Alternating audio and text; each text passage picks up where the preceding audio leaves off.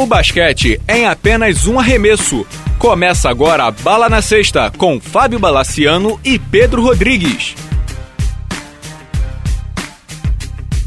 Amigos do Bala na Sexta, tudo bem? Começando mais uma edição do podcast. Pedro Rodrigues, eu só quero te dizer o seguinte: por linhas tortas, eu acertei quase tudo em relação à primeira rodada do playoff. Hein? É, saudações. Pai, pai Bala acertando nas consultas, né, cara? Tá que tá.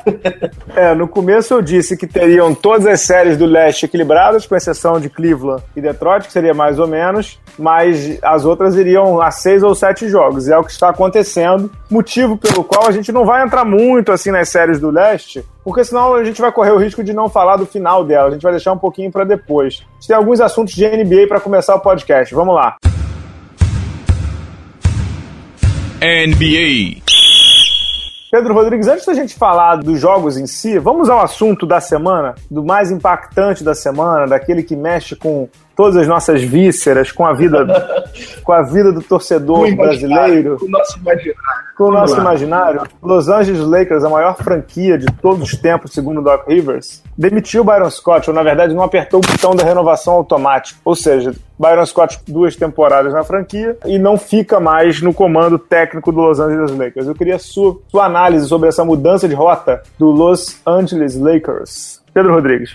É um movimento estranho, né, Bano? Um movimento estranho porque tinham bons nomes no mercado, estão empregados, estamos falando especificamente do Tom Thibodeau, até mesmo Scott Brooks, cara, era um nome ventilado, porque parece que ele tem tentar trazer o Kevin Durant pro, pro Lakers, eu achava muito difícil. Cara, mas de novo é um movimento completamente destrambelhado da diretoria do Lakers, né? Uhum. Eles estão completamente perdidos. Eles não, a, a nossa brava Ginny Buss não sabe o que faz com o irmão o Mitch Kupchak tá, tá de novo perdido, né, cara? Assim, é, é uma pena, é realmente uma pena, porque é, é uma franquia diferenciada. E de novo vai ter uma temporada medíocre, vai começar tudo de novo é assim, difícil, cara. Difícil o caminho do Lakers para a próxima temporada. Concordo, concordo com você. E tem uma coisa que me choca bastante, Pedro, é que assim, até escrevi no blog essa semana. O Lakers, desde o Phil Jackson, a cada dois anos está trocando de técnico. Tá parecendo futebol brasileiro isso, né? Obviamente o futebol brasileiro troca com muito mais frequência, mas essa falta de continuidade fala muito sobre a falta de. de não é nem de categoria, é de,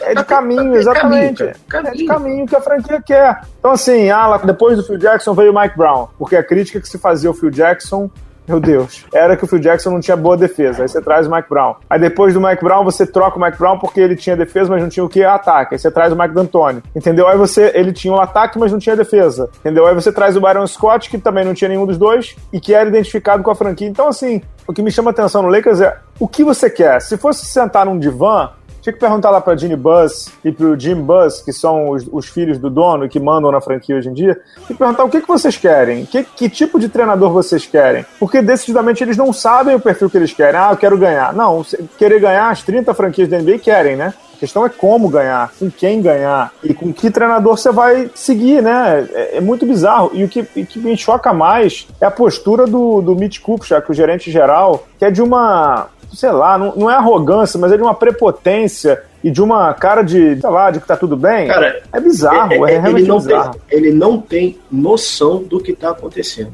Não, ele, ele, não tem noção do que tá acontecendo, ele não tem noção do que fazer para reverter isso. Aí você pega qual o produto desse período do Byron Scott. O que, que você tira disso aí?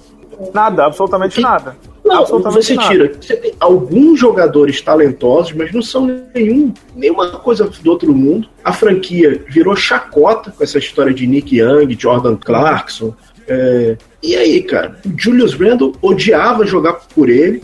Então é, é complicado, cara. E você tem o, De, o DeAngelo Russell que. Vamos lá, cara. A gente tá vivendo na época dos armadores principais superstars. Esse vai ser seu armador principal superstar, cara? Não dá para dizer que ele é ruim, não dá para dizer que ele não será um superstar, mas é óbvio que ele tá no começo do caminho da vida dele. Então, não sei, é muito difícil de dizer o que vai acontecer com a franquia. O que dá para dizer desde já é que a franquia tá jogada às traças. Jogada às traças e o que é triste é que independente da maneira como eles tentam vender para os free agents, inadmissível que a franquia Lakers hoje, hoje na verdade nos últimos anos, não seja considerada por nenhum grande jogador, porque eu já falei isso aqui, o jogador ele olha para a franquia e vê que a franquia tá uma zona, dinheiro. O Kevin Durant consegue em 30 franquias da NBA, concorda? Todas elas vão oferecer para ele a mesma coisa. 5 milhões a mais uhum. de um lado, 5 milhões é menos que o outro. Os caras hoje, eles estão interessados, já falei isso aqui e já li entrevista de jogador falando isso. Eles estão interessados em três coisinhas: dinheiro máximo que todos podem oferecer, chance de título e eles olham para um negócio chamado management, ou seja, na administração. Porque se for a zona que é, eles não, eles não vão. Por que, que o Lamarcus Aldridge foi pro Spurs? Entendeu? Porque o cara quer chegar longe. O cara sabe que vai chegar longe. Entendeu? Ele vai jogar final. Ele nunca jogou, ele nunca foi tão longe com o Portland. Esse ano ele deve chegar numa final de conferência. Quem sabe até numa final de NBA. O cara, o cara olha pro. Aí vamos supor, o cara chega lá, o Kevin Durant.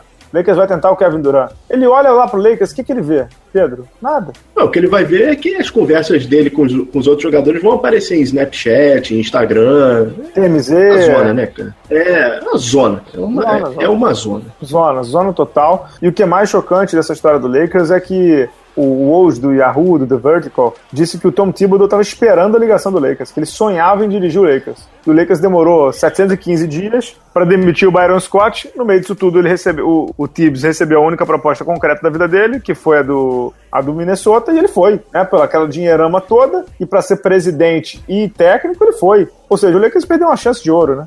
Cara, e também não, me, não entra na minha cabeça que eles estão fazendo esse movimento por conta do Phil Jackson. O Phil Jackson não é mais aquele técnico que ele não foi. É mais técnico, eu não digo. Saúde. Eu tenho uma não saúde. Dá, não dá mais, cara. Não dá mais, cara. Sabe? É, é, tá, pra é, mim, cara. jogado às traças. A palavra é essa. Lakers está jogado às traças. E agora, sabe lá o que vai acontecer, né? É. Minha aposta. Boa sorte, Minha ó. aposta é que, ele, é que eles vão ou no Messina, que tá com os Spurs, mas eu não sei se o Messina topa, ou no Luke Walton, tá com Golden State. E aí, assim, eu até conversei com o Gustavo Faldon, que teve aqui outro dia no podcast com a gente. Franquia grande, na minha concepção, tem que ir sempre no técnico mais experiente, com algum estofo, com alguma bagagem. Para mim é muito claro isso. Só que no atual estágio da situação do Lakers, nenhum técnico com esses predicados que eu falei topa, porque é uma granada de pino aberto entendeu?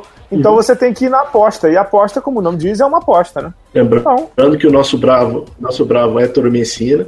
Acho que vai ser o terceiro ou quarto assistente do, do Popovich que pode virar treinador principal da NBA, né? Sim, e eu vou te contar uma coisa, não sei se você lembra, o Messina já foi assistente do Lakers, né? Sim, sim. Ele foi assistente do Lakers com o Mike Brown, e quando entrou o Mike D'Antoni, o Mike D'Antoni fez questão de limá-lo. Olha o nível da franquia. Você sabe que o, o, outro dia mostrou uma foto aí. O Lakers tem vários ex-assistentes top que hoje estão como muito bem em franquias. Tem o Quinn Snyder, que é o técnico do Utah, bom técnico, tem o Messina, tem vários aí, tem vários bons, bons assistentes que o Lakers não conseguiu manter. Olha que beleza. É, cara, é, é isso aí. É isso, aí. É isso. Já, tá, já tá bom de Lakers, né? Vamos falar de playoff aí, de bola quicando. Pedro Rodrigues, já temos aí uma, uma série de Oeste definida na semifinal: Oklahoma City Thunder e San Antonio Spurs. Algo me diz que essa vai a sete jogos e que vão ser sete épicos jogos, Pedro Rodrigues. Vamos voltar um pouquinho aos jogos que, que levaram a essa série? Eu não, não posso deixar de falar da forma honrada que o Memphis Grizzlies jogou esse playoff, cara. É, Sem dúvida. É, a entrevista final do, do técnico Jaeger é emocionante. Vale Chorou tudo, cara, né? Ele chorou, ele falou: olha, cara, esses caras que estavam ali eles tinham noção que não tinham condição de ir para frente. Eles, eles falaram, cara, eu coloquei Matt Barnes, coloquei todos os VT, Vince Carter, todos esses caras por muitos minutos, eles foram até o fim e não desistiram. Assim, eu acho que a franquia sai mais forte depois desse playoff. É uma franquia que realmente mostrou uma hombridade que há muito tempo eu não via na NBA. Hombridade, uma hombridade bacana mesmo. Foi muito lindo o que eles fizeram. Muito linda a entrevista final do David Jorger, técnico do Memphis. É isso mesmo, você falou outro dia a frase do Matt Barnes, é, foram para uma guerra é, com colheres, né? Não tinha como mesmo, é. não tinha como se eles... Se ele, e, e assim, aí você compara o comportamento deles a luta deles Houston. com a do Houston. É, é, eu sei que comparar é sempre complicado, mas comparar é preciso nesse caso, né? É, e é um time, cara, que, que, tava completamente retalhado, cara. Foi um time que foi. Esse, esse é o terceiro ou quarto time que eles estão montando. Eles perderam todos os jogadores, todos os principais jogadores. Todos, é, todos. Todos, todos. Tiveram que botar o Vince Carter com 38, 39 anos de titular 40 minutos. Você vê que. Você vê que não tá tudo errado mesmo, né? Inclusive o Vince Carter deu uma entrevista também emocionante no final. Perguntaram para ele se assistiu o último. Ah, foi seu último jogo? O Vince Carter falou: da temporada? Sim, foi meu último jogo da temporada. Ano que vem tô aí de novo. legal, legal. É, legal, Vamos, Agora, para outra série, conselho para o nosso amigo Mark Cuban. vamos se manter como investidor, né, cara? Não vamos se meter a, a falar bobagem antes de jogo, não, né? Porque, é, cara. O... Falou muita bobagem e, e, Primeiro que ele falou duas bobagens, né? Primeiro, é. a frase em si, que ele disse que o único superstar do Oklahoma era o, o Kevin Durant. Segundo que ele falou, a segunda bobagem foi ter falado isso antes de um jogo, né? O Romário, é. Mário, já dizia, não irrita craque, entendeu? Quando você irrita craque, você normalmente, em português claro, se fode, entendeu? É o que acontece. A franquia hoje é Westbrook e Duran, não tem a menor, é, é dividido 50-50. Não tem nenhuma dúvida em afirmar isso. Acho que um dos dois saísse, o outro ficaria muito pior, porque eles dois se ajudam muito. E te digo mais, Pedro, eu gostaria muito que eles ganhassem um título, sabia? Porque os dois merecem muito. Sim. Não vão ganhar, na minha, na minha, opinião. Não, não vão ganhar. Não, não, acho que Esse ano, no próximo, acho que não vão ganhar tão cedo. Mas que merecem, merecem, né? Não, merecem sim. Agora, nosso, nosso bravo Mark Cuban precisa dar uma repensada aí é, me melhor como é que vai se portar antes dos jogos, né? E outro conselhozinho, vem cá, cara, contratar Dwight Howard talvez não seja a sua solução, mas vamos em frente, né, seu nosso bravo Mavericks. Você tá dizendo por quê? Porque o Mavericks quer o Dwight Howard, é isso? É, uma das coisas que está ventilado é que o, eles vão oferecer. Cara, tá, todo mundo que tem alguma deficiência com cara grande está procurando o White House. Milwaukee, até o Orlando. Tá Orlando, né? O Orlando. Uhum. Primeira namorada ligou para ele perguntou se ele tava de bobeira, né, cara? Pois é. é o Dwight Howard, para quem não sabe, ele tem aquele player option, ou seja, ele pode apertar o botão da renovação automática com o Houston Rockets ou pode sair do mercado. É pelo clima que ele deixou lá em Houston com o James Harden, que é a divisão da franquia, difícil de crer que ele fique. Sobre o Dallas, o Dallas até agora não se recuperou da perda do DeAndre Jordan, né? Ou seja, o Dallas meio que vai buscar um pivô loucamente, né? Eu só acho, é. entre nós aqui, que não é o Dwight Howard, né? É, nem o David Lee, né? Não, nem o David Lee, nem o Pachulia, nem o Dwight Powell, nem... É, ou contrata alguém direito ou vai ficar nessa uhum. draga aí. A verdade é que o Dallas jogou também no limite dele. Foi até onde ele poderia ir, sem o, o Chandler Parsons, sem o Darren Williams. Uhum. O Dallas, para mim, já deu também. É outro que. É porque, é porque tem o Novitsky lá, é difícil você fazer isso. Mas ele tem que entrar em reconstrução. O Dallas não é. deve ir muito longe com esse núcleo aí tão cedo. Só para te citar um exemplo, falei isso outro dia até com o Rob Porto do Sport TV e falaram na transmissão esse dado também. Desde que o Dallas foi campeão, a verdade é o seguinte: desde 2007, o Dallas ganhou. Foi uma vez a, semifinal de conferência, uma vez ele foi campeão. O resto tudo ele foi eliminado na primeira rodada. Então, assim, não é uma franquia que, que esteja conseguindo ir longe. Por mais que ela entre no playoff com boas vitórias, lá com 49, 50 vitórias, e no Oeste que a gente sabe que é difícil. Mas o Dallas precisa começar a repensar muito, muito do seu futuro, né? Exatamente. É isso aí. Eles têm uma temporada complicada para frente. Sai do playoff bem machucado o Dallas. É, agora sobre Oklahoma e San Antonio, você consegue já projetar alguma coisa? Sete jogos, se tivessem 20, eles iam pro vigésimo jogo, porque a primeira vez que eles vão se encontrar de novo em playoff com o Oklahoma, com todos os jogadores muito bem, é, Ibaka, é, Duran e, e, e, Westbrook, e, cara, o, o San Antonio é aquela, é, é aquela coisa, né? É, é orquestra, é o, é o cara, cada vez mais o caminho está se abrindo para o San Antônio. Né? Pois é, deixa eu falar uma coisinha aqui. A, a, gente não vai entrar muito nas lesões, mas vai acabar entrando. Que é o seguinte: é, a gente costuma dizer aqui que o Popovich poupa todo mundo durante a temporada. A NBA reclama, a NBA multou ele uma vez que ele poupou em jogo de televisão, papapá, papapá, papapá. A gente olha na pós-temporada, tem de lesão, tá? Tudo bem que cada uma tem o seu caso, cada uma tem o seu motivo. A do Stephen Curry mesmo foi porque ele escorregou no suor do, do Monteiunas, enfim. Mas a gente olha pro, pro número de lesões, a gente tem. Me ajuda aí, Pedro. Avery Bradley, o Batum se machucou, o Blake Griffin, o Stephen Curry, o Chris Paul. Tem uma cacetada de gente, entendeu? Machucada. Quem sorri nessa história toda é o Greg Popovich, porque ele deve olhar e falar assim: esses bobões aí jogando 35, 40 minutos, eu tô poupando todo mundo há 5 anos. Querendo ou não, é o cara que tem razão nessa história toda, porque são 82 jogos em 4 meses. E o jogo de hoje é diferente do jogo da década de 80. Corre-se muito mais, é um jogo muito mais rápido. O desgaste é muito maior, entendeu? Então, é óbvio que nem todo mundo tem 15 jogadores como o Popovich tem para rodar, né? Entendeu? Nem todo mundo tem, nem todo mundo pode se dar esse luxo. Mas o cara agora, quando ele olha esses pirulão se machucando, ele olha e diz assim, pô, quem tem razão sou eu, né? Ah, e é, é uma coisa que você falou é chave, é montagem de, de elenco, né? Uhum. A montagem, a rotação do San Antonio é fantástica. E ele sabe, cara, que assim, ele depende muito do. Ele ainda depende muito do, do, do Big Tree, né? Do, do, nosso bravo Ginoble, do Duncan e do, uhum. do Parker. Nem, nem tanto hoje do Parker. Uhum. Mas ele depende deles estarem bem em playoff. Cara, assim, não tem jeito. Você chega agora um no final. No, só, te, só te interrompendo, mas te corroborando.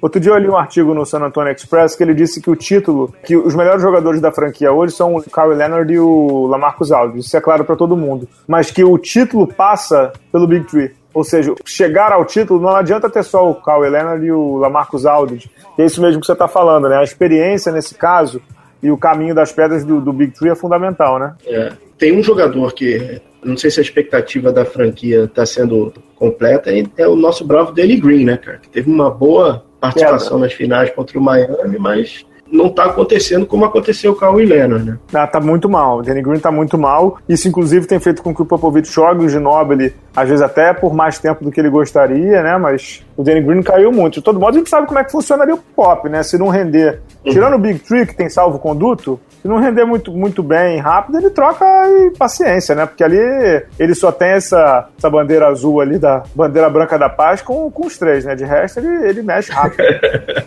é verdade. E agora com o Leonard e, e com, com o Aldridge, né? Claro.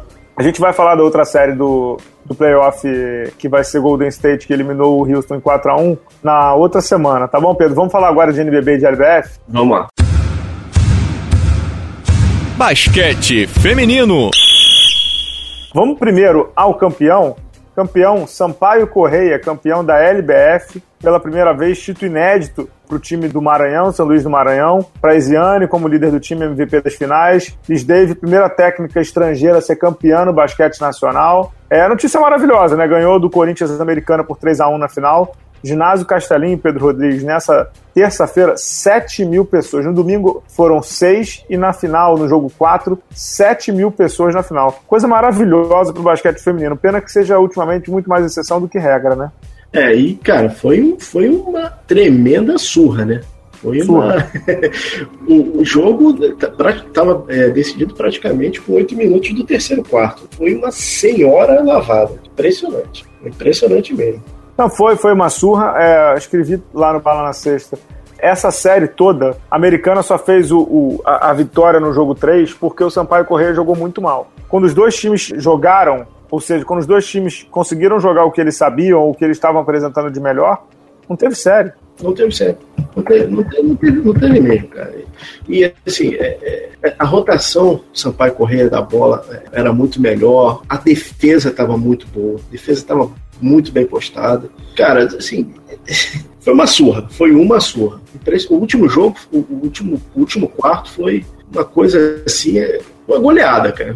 uma goleada mesmo. Foi, só para passar o placar aqui, o último jogo foi 78 a 50, ou seja, o placar fala tudo. E o segundo tempo do jogo 4, ou seja, um jogo de eliminação, um jogo chave, foi 42 a 20, né? Acho que acho que não precisa dizer muito mais coisa. É, fiquei muito feliz de ver a torcida do Sampaio Correia lotando o ginásio Castelinho, fazendo a festa para o seu time. Primeiro título nacional de elite para o Sampaio, que é um time tradicional no futebol. Eles são apelidados de Bolívia querida, eu acho, alguma coisa assim. Fico muito feliz pela Liz Dave. Conheço a Liz Dave, a técnica cubana do Sampaio, já há muito tempo. Primeiro como jogadora de Ourinhos, onde ela foi pentacampeã nacional, e agora como técnica. É uma, é uma figura doce, ótima, e vem de uma escola que eu acho que o Brasil tem muito a aprender, que é a escola cubana de esporte, né? Que fala muito em fundamento, que fala muito em dedicação e disciplina. E ela conseguiu fazer esse time do Sampaio jogar com a sua cara, com a cara da Liz Dave, que é a cara de um time mais disciplinado, mais aguerrido, com uma defesa mais forte. Eu sei que, que dirigir a Isiane, muita gente sempre diz, ah, não é fácil, que não sei o que, não sei o que, não sei o que. É óbvio que elas devem ter tido discussões homéricas durante a temporada, isso é natural, o técnico e o jogador discutem mesmo.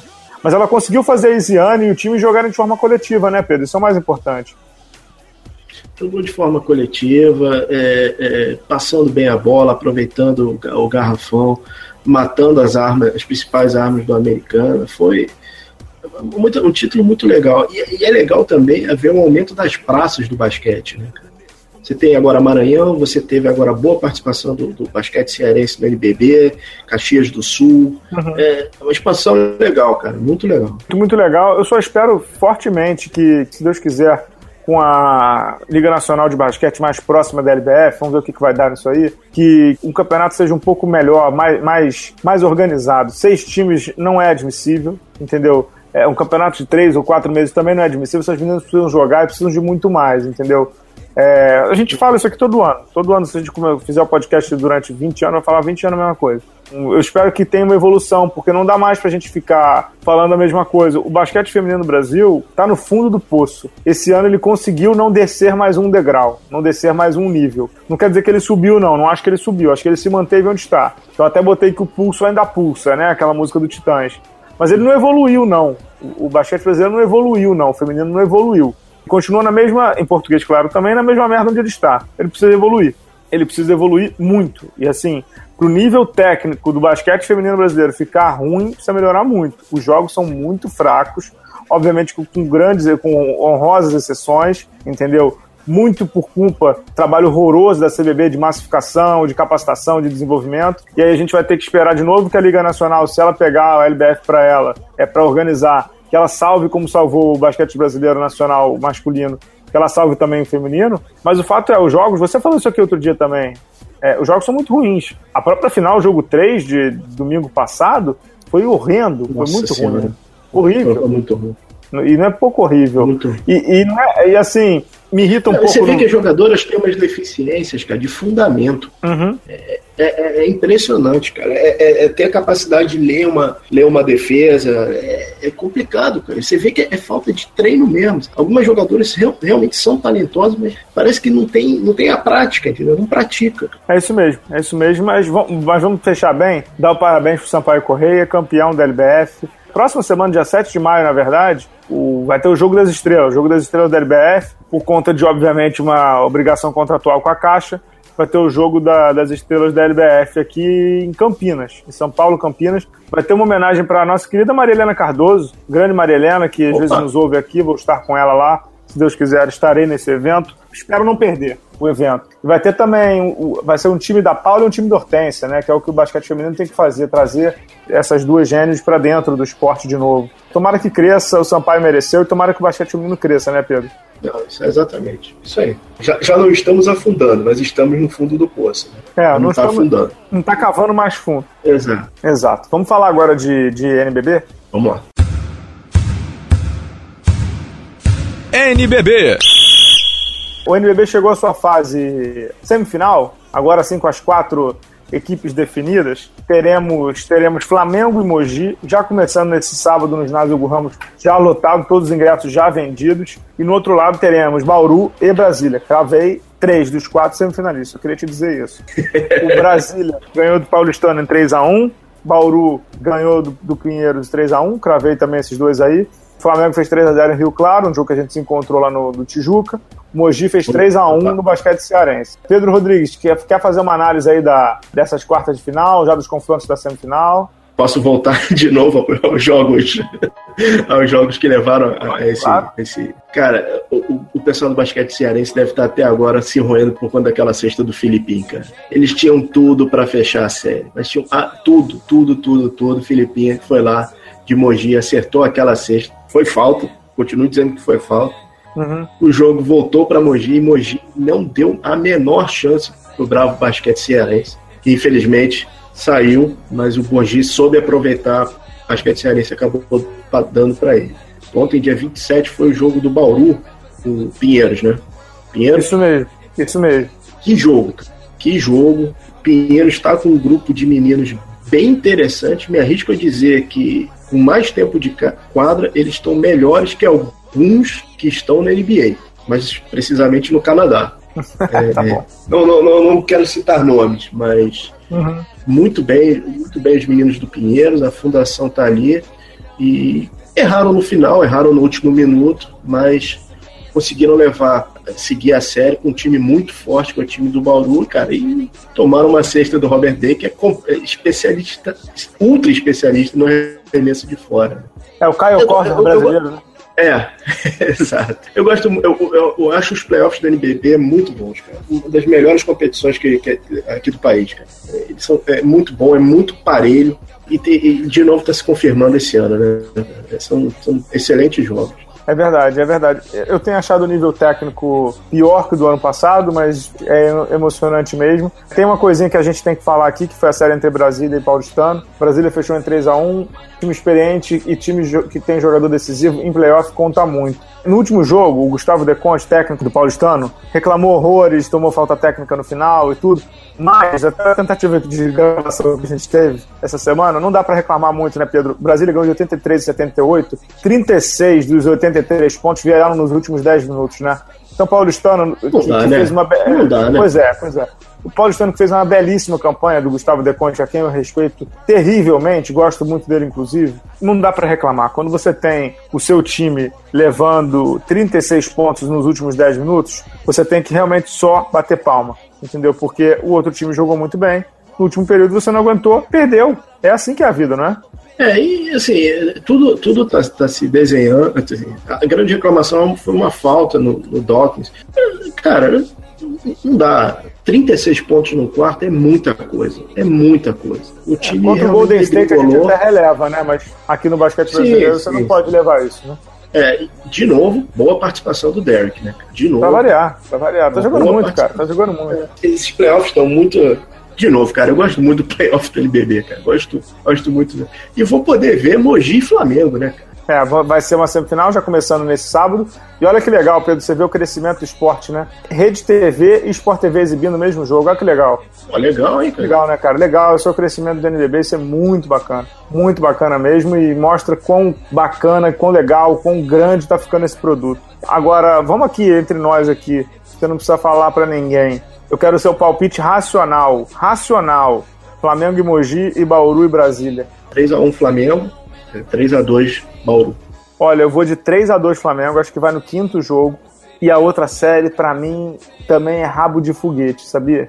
Eu acho que o Flamengo ganha em Mogi e perde aqui no Rio. É, eu tô apostando 3 a 2 no Flamengo. Ô Pedro, vou te dizer uma coisa. Bauru está sem o Ricardo Fischer e no jogo 4 lá, pois é, está sem, é, esteve sem, na verdade, o Murilo e o Jefferson no jogo 4 contra o Pinheiros. Não sei exatamente qual é a gravidade disso. Olha, vou, vou cravar aqui Brasília, viu? 3 a 1 Brasília, sabia? Vou de novo com Brasília é. nessa, hein?